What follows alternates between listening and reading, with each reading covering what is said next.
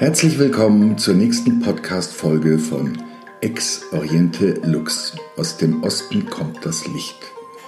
Mein Name ist Armin Lisfeld und ich berichte vorwiegend aus China und gelegentlich auch mal aus dem Westen. Skurrile Anekdoten über Land, Leute und Zeitgeschehen, die unterhalten und amüsieren sollen. Viel Spaß dabei!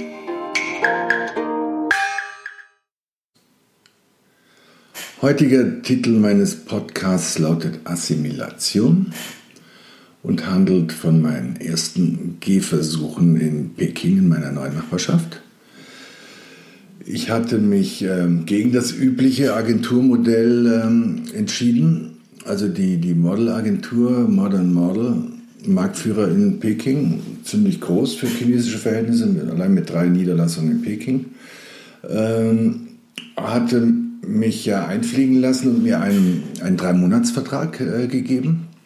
Das ist so üblich.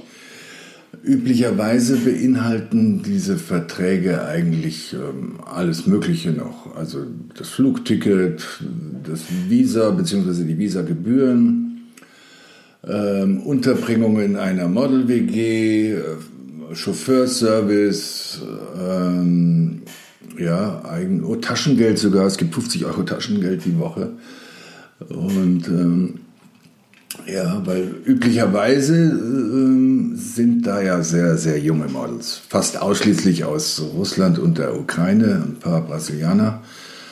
Aber aus Europa ist kaum einer da. Und vor allem ist keiner da in meiner Altersklasse. Also mit Mitte 50 rennt kein Westmodel da üblicherweise rum. Also insofern hatte ich da eh schon mal von Haus aus Exotenstatus. Und ähm, ich habe daher diese ganzen ähm, üblichen Offerten abgelehnt. Also auch, weil ich natürlich nicht mit irgendwie mit äh, acht jungen Russen in irgendeiner WG leben wollte. Und ähm, auch meinen Flug hatte ich mir selber gebucht. Auch weil ich nicht irgendwie mit Gepäck für drei Monate in irgendeinem Holzklasse-Ticket darüber fliege, das ist auch eine Milchmädchenrechnung. Also man kann schon für 600 Euro äh, hin und zurück kommen nach China. Ähm, aber wenn man länger bleibt, äh, ist das ein bisschen schwierig, äh, weil du kannst nur 20 äh, Kilo Gepäck mitnehmen. Und in den kalten Monaten zumindest wird das ein bisschen eng. Und Gepäckaufpreis kostet dann unterm Strich genauso viel, als wenn du dir Economy Plus nimmst. Also ich bin jetzt die letzten Male immer Economy Plus geflogen. Das kostet halt so 11, 1200 Euro. Dafür kann ich aber meine alten Glieder ausstrecken und kann genug Gepäck mitnehmen, hin und zurück. Äh, man kann ja da drüben auch ein bisschen shoppen. Ähm, wie auch immer, ich habe also meinen eigenen Weg da gewählt. Ähm, natürlich habe ich einen Visa-Service in Anspruch genommen. Klar, du brauchst ja ein Arbeitsvisum. Aber ansonsten habe ich alles selber gestemmt. Auch weil ich, weil ich ja jetzt nicht so ein typisches Modelleben führen will und auch nicht so ein Katalog- oder Laufstegmodel bin, sondern ja nur ab und zu mal ein paar Jobs mache und nebenbei einfach viel Abenteuer haben möchte und vor allem halt chinesisch leben möchte. Diese Models, die ich getroffen habe, die fast alle immer in Horden auftreten, ähm, bleiben zumeist unter sich. Die verkehren auch gar nicht mit Chinesen, die leben in so Model-Bubbles so wie ganz viele Westler, die ich getroffen habe, in Bubbles leben. Also auch so diese ganzen äh, Automanager und IT-Leute, Ingenieure, was weiß ich, viele. Ein äh, Großteil von denen leben in irgendwelchen schicken äh, Wohnanlagen, westlich orientiert, äh, alles englisch ähm, geguidet. Ja, das wollte ich nicht. Ich hatte mir ähm, ein Apartment gemietet über Airbnb in einer Gegend, die äh, typisch chinesisch war, aber mitten im Zentrum. Also Dong, Dongxi Shijiao hieß das Ding, wo ich wohnte. Das ist so sehr zentral. Ja. Und ähm, ich hatte die Wohnung, ähm, war in einem 21. Stock von so einem abgerockten Hochhaus. Ja. Und ähm, das war das war auf den ersten Anblick, äh, war das schon mal die richtige Entscheidung, weil es sah ein bisschen abgerockt aus, aber es sah einfach richtig chinesisch aus. Da rannten auch keine, keine Westler rum, da waren nur Chinesen. Und okay, die zahlten wahrscheinlich nicht so viel Miete wie ich. Ich hatte das, die Bude 55 Quadratmeter, also ziemlich komfortabel eigentlich, mit tollem Blick über die Stadt, ähm, für 1200 Euro ähm, gemietet. Was nicht mal so viel ist jetzt über Airbnb. Also China ist nicht billig, also die Mieten auch nicht. Okay, in der Gegend war es wahrscheinlich ein bisschen teuer. Also meine Nachbarn haben wahrscheinlich keine 1200 äh, Euro im Monat bezahlt. Aber gut, ich habe in Folge auch mit dem Vermieter einen Deal gefunden. Das kann man eigentlich in der Regel immer. Das war auch meine Erfahrung in späteren Besuchen, dass du einfach nicht mehr über Airbnb abrechnest, sondern mit dem Cash-Deal machst. Ja. Ähm, aber gut, wie auch immer, die Wahl war gut. Das, da, da war ich sofort zufrieden mit, wie ich es gesehen habe. Einfach weil es so richtig chinesisch war. Also wie, sich, äh, äh, wie ich mir das vorgestellt habe. Äh, exotisch. Und ich war ein Exot unter Exoten sozusagen. Und das, das Lustige ist ja, was, was China für mich so spannend gemacht hat, äh, auch rückblickend muss ich sagen, ist die Tatsache, dass ich einfach kein Chinesisch konnte. Ich hatte wirklich mir überhaupt keine Mühe gegeben. Ich hatte mal kurz so einen Reiseführer gelesen und mir ein paar Wörter rausgeholt, aber ich habe keinen Kurs gemacht, nichts. Ja, das habe ich bei späterer Gelegenheit dann nachgeholt. Also ich kam da wirklich an, wie Klein Dovi aus der Provinz, war auch davon ausgegangen, dass wie im Rest von Asien da wohl auch äh, die meisten irgendwie Englisch sprechen würden. Ja, tun sie aber nicht. Also es ist wirklich die Ausnahme, dass einer Englisch spricht. Ja. Ähm, sprich, es war sehr viel Geduld nötig und äh, Hände und Füße und Translation-Apps, also die, diese Smartphone-Übersetzungs-Apps äh, sind schon sehr, sehr hilfreich. Ähm, am Anfang war das aber so, selbst das schwierig auch, weil nicht alle so funktionieren. Ja? Also vor allem so eine deutsche äh, China Translation App. Ähm, hat teilweise nicht funktioniert. Da kam oft hinten was ganz anderes raus. Man musste es dann auch erstmal rausfinden, welche App man am besten im Land selber runterlädt und installiert. Also am Anfang waren Missverständnisse wirklich vorprogrammiert. Also ich war, bin so oft angelacht oder auch ausgelacht worden, wie ich dann später wohl mitbekam. Ja. Aber sie haben sich gefreut, dass da einer kam wie ich und sich Mühe gab, immer freundlich war und interessiert. Ja, und ähm, es waren echt komischste Anlaufschwierigkeiten. Also ich wollte Bier holen äh, und man gab mir Klopapier oder umgekehrt. Also äh, ich, es gab an dem Haus bei mir unten so, so einen Kiosk. Das gibt es öfters in so großen Wohnanlagen. Ähm, weil der Chinese wohnt gerne in Hochhäusern. Also das hat man ja bei uns nicht so oft. Und die können eigentlich, die müssen nicht zum Supermarkt rennen wegen allem, sondern es gibt immer unten im Haus das Nötigste. Also vom Klopapier über Bier, Zigaretten, äh, äh, ein paar Lebensmittel. Also man kann mit dem Kiosk auch schon über die Runden kommen. Äh, und das, das Schrägste in der Anfangsphase war wirklich für mich, ich bin so, so ein äh, so ein Gelegenheitsraucher. Also ich habe jahrelang geraucht, habe es mir mühevoll abgewöhnt und wie das so ist, immer wieder rückfällig und, äh, und ich, ich bin auf jeden Fall einer von diesen Schnorrern, die äh, einfach tunlichst vermeiden, eigene Zigaretten zu besitzen. Allein aus Selbstschutz, ja. Aber gut, äh, in meiner neuen chinesischen Nachbarschaft wollte ich natürlich nicht durch Schnorrerei auffallen, sondern habe dann an dem Kiosk äh, eine Packung gekauft und mir eine rausgenommen und habe sie wieder hingelegt. Ja. Habe sie bezahlt und habe sie geraucht und bin dann in meine Wohnung. Da haben wir mir nachgerannt, wollten mir die Zigaretten begeben. Hab gesagt, nein, nein, nein, nein, nein. Habe ihm erklärt, er soll sie behalten, ich komme wieder. Habe ich ihm irgendwie erklärt. Als ich wiederkam, war die Zigaretten nicht mehr da. Dann habe ich wieder eine Packung gekauft. Und dieses ganze Prozedere haben wir ein paar Mal durchexerziert. Ja. Und äh, irgendwann hat er es kapiert gehabt. Ja. Irgendwann hat er dann nur noch äh, gegrinst und den Kopf geschüttelt, wenn er mich gesehen hat. Ich weiß jetzt nicht, ob er mitgekriegt hat, dass ich so ein kleines Suchtproblem habe. Oder vielleicht hat er sich auch nur gedacht, dass der Ausländer, dass die Langnase aus dem 21. Stock einfach einen an der Klatsche hat. Ja, das sind so die kleinen ersten Abenteuer gewesen. Und ähm, es war ja alles neu für mich. Ich hatte echt keine Ahnung. Also ich meine, so unbedarft reist man da normal nirgends hin, aber gut, Models halt, sind ja nicht, werden ja nicht fürs Denken bezahlt. Also äh, Peking war auf jeden Fall teurer als erwartet. Das hatte ich echt nicht erwartet. Ja, die, also die Mieten, wie gesagt, ähnlich wie auch in München. Die Luxusgüter kosten das gleiche, wenn nicht mehr. Also es gibt ja alles, fast alles, was es hier gibt. Also ich meine, von Sarah, H&M ähm, bis Gucci äh, und äh, Prada hast du nicht gesehen, gibt es natürlich alles. Diese ganzen Luxussachen oder auch jetzt Sarah oder so, das kostet alles so 10, 15 Prozent mehr, maximal 20. Aber man kriegt alles, ja. Also das fand ich schon mal sehr gut, weil mir natürlich irgendwelche Dumpfbacken äh, erzählt hatten, ich muss alles Mögliche mitnehmen, sonst äh, bin ich aufgeschmissen. Angeblich gäbe es nicht mal Deo äh, in China, sagen Plätze. Natürlich haben die Deo. Wenn ich will, kann ich sogar ein deutsches Deo kriegen. Ähm, aber selbst Huawei-Smartphones äh, waren auch nicht günstiger. Das hat mich schon ein bisschen äh, verwundert. Dann das Einzige, was wirklich günstiger ist, äh, ist Essen und Trinken.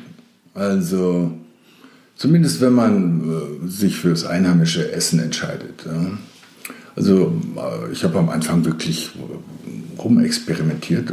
Es gab von meiner Wohnung, genau wenn ich rechts raus bin, gab es 500 Meter weiter einen chinesischen Supermarkt. Da habe ich für 20 Euro zwei prall gefüllte Einkaufstüten bekommen. Ja, äh, mit dem Nachteil, dass ich oft einfach nicht wusste, was ich gekauft habe. Ja? Und ich war aber so neugierig, ich habe immer wieder Sachen, die mich irgendwie anlachten, mitgenommen. Und weil sie irgendwie schmackhaft aussahen. Und aber nur chinesisch beschriftet waren und auch in dem Supermarkt nie jemand war, der mir erklären konnte, was es ist. Äh, ich habe daher viel Zeug gekauft, was ich danach wieder weggeschmissen habe. Ähm, ja, und ich hatte aber auch die Wahl, das gibt es auch eigentlich fast überall. Ich hatte genau 500 Meter in die andere Richtung, äh, in ein modernes Einkaufszentrum nach westlichem Vorbild. Da kosteten dann so zwei volle Einkaufstüten äh, circa 50 Euro, also übers Doppelte. Dafür gab es dann richtigen Kaffee, also auch deutsches Müsli. Also konntest für 10 Euro so eine Packung Müsli kriegen.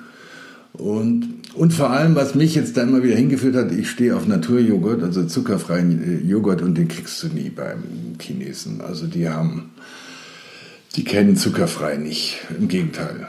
Also deswegen für so ein paar Westprodukte bin ich dann immer in so einen Laden gegangen. Ja. Mit Kaffee hat er halt auch nicht viel am Hut, der Chinese. Ja, mit zuckerfrei und Kalorien reduziert eh nicht. Ja.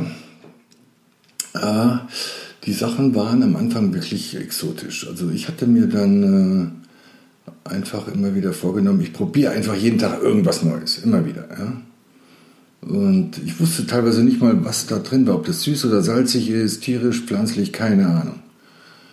Ja, aber gut, im Zuge meiner Assimilation fand ich das einfach ähm, eine gute Nummer, ja, um, um reinzukommen ins Feeling.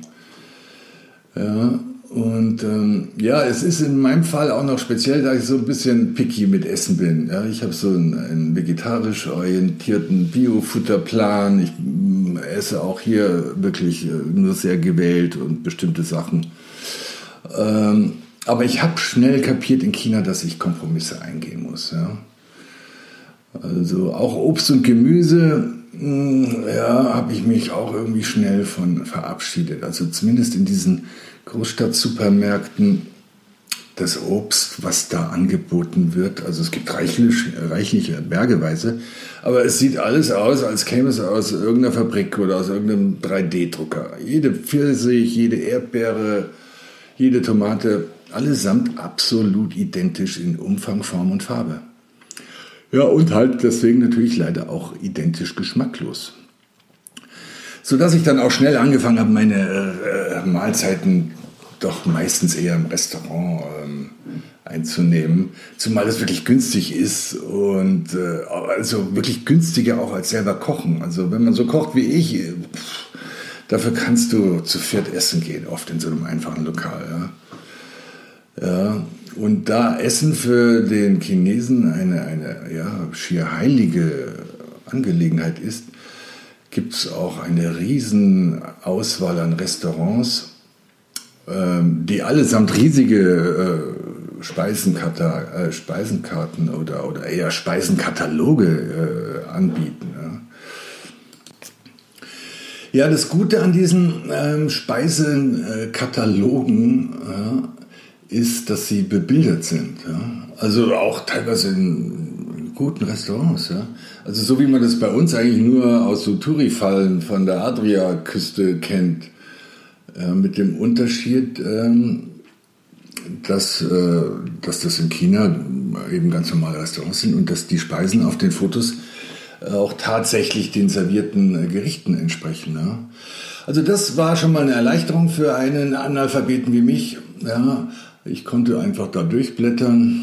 Das war teilweise echt ein ewiger Prozess, bis ich diese äh, Kataloge durch hatte. Dann ja, mich für irgendwas entscheiden, aufs Foto zeigen und, ähm, und dann ähm, kam immer die Nachfrage, äh, wie viel ich will. Also das hat mich so verwundert am Anfang. Ich habe dann mir angewöhnt, einfach immer mit Fingerzeichen betont, dass ich nur eine Portion äh, von dem Gericht will. Ja? Und selbst, also selbst wenn ich drei Gänge bestelle, ja, was ich dann irgendwann nicht mehr gemacht habe, es, es ist immer zu viel, egal was du bestellst. Oft wirst du mit Vorspeisen schon satt.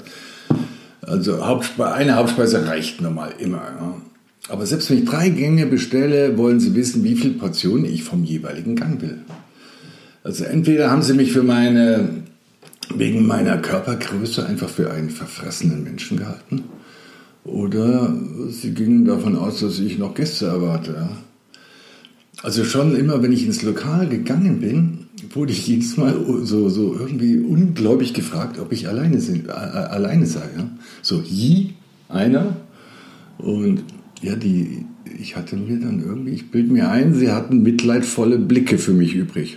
So quasi der arme Tropf, was stimmt nicht mit dem, dass der alleine essen muss.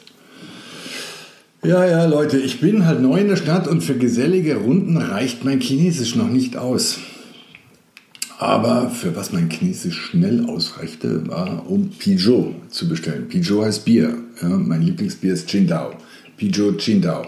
Ist eigentlich ganz simpel. Ja. Mi heißt Reis, das habe ich mir auch schnell gemerkt. Ja.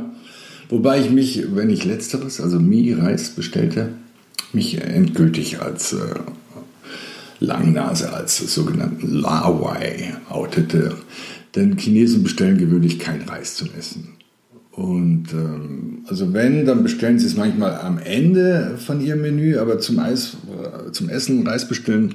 Ich habe auch schnell gemerkt, wenn mich der Kellner irgendwann dann mal selber fragte, ob ich äh, Reis dazu haben möchte, das war schon so ein Zeichen dafür, dass er mich einfach für einen Touri hielt. Ja.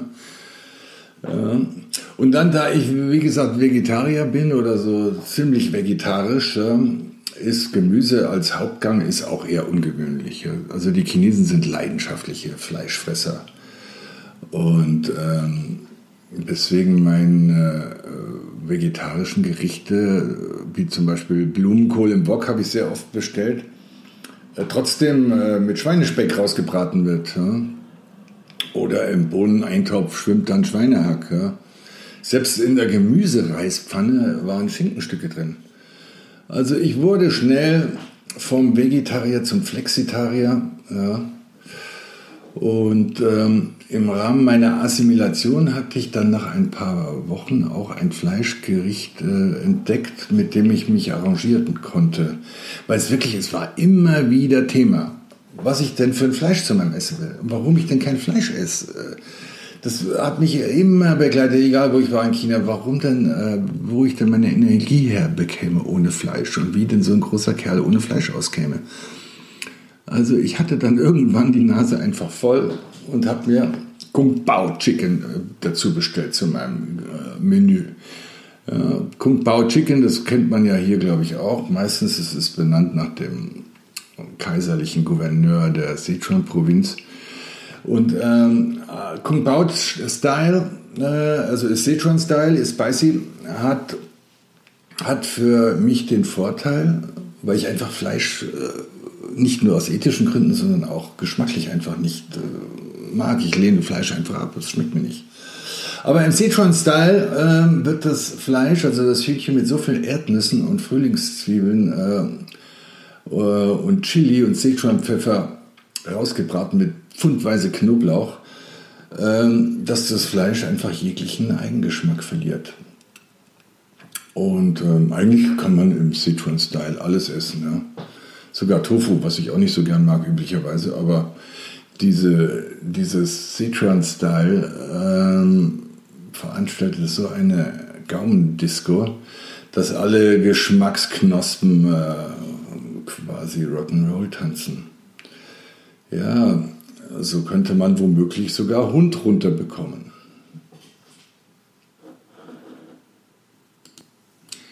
Ja, Hund habe ich übrigens nie äh, gegessen, sowieso nicht, aber auch nie angeboten bekommen. Das ist auch so eins der vielen äh, Klischees oder Vorurteile, dass die sich von Hunden ernähren. Ganz im Gegenteil, die lieben Hunde, die lieben Haustiere. Also pff, kleine Hunde und Katzen, also das, die sind total tiervernarrt, ja. Also gerade gerade bei Haustieren. Es gibt wohl im Süden äh, eine Region, wo das schon gemacht wird, Hundessen. Ja. Aber also, mir ist es nie begegnet, mir wurde es nie angeboten und ähm, ja, es ist nur eins der vielen Vorurteile, die ich im Gepäck hatte und die so peu à peu ab absurdum geführt wurden. Ja, in meinem nächsten Podcast werde ich mich den Vorurteilen äh, widmen. Das war es heute zum Thema Assimilation. Und dann äh, nächstes Mal geht es um die Vorurteile. So, ihr Lieben, das war's für heute. Vielen Dank fürs Zuhören. Ich hoffe, es hat euch gefallen. Mein Podcast gibt es auch als Blog. Selber Titel Ex Oriente Lux. Zu finden auf meiner WordPress-Seite armin-liesfeld.com. Ich freue mich immer über Feedback und hoffe, ihr seid beim nächsten Mal wieder dabei. Bis dahin sage ich Sei Jan, alles Liebe, bleibt gesund und munter.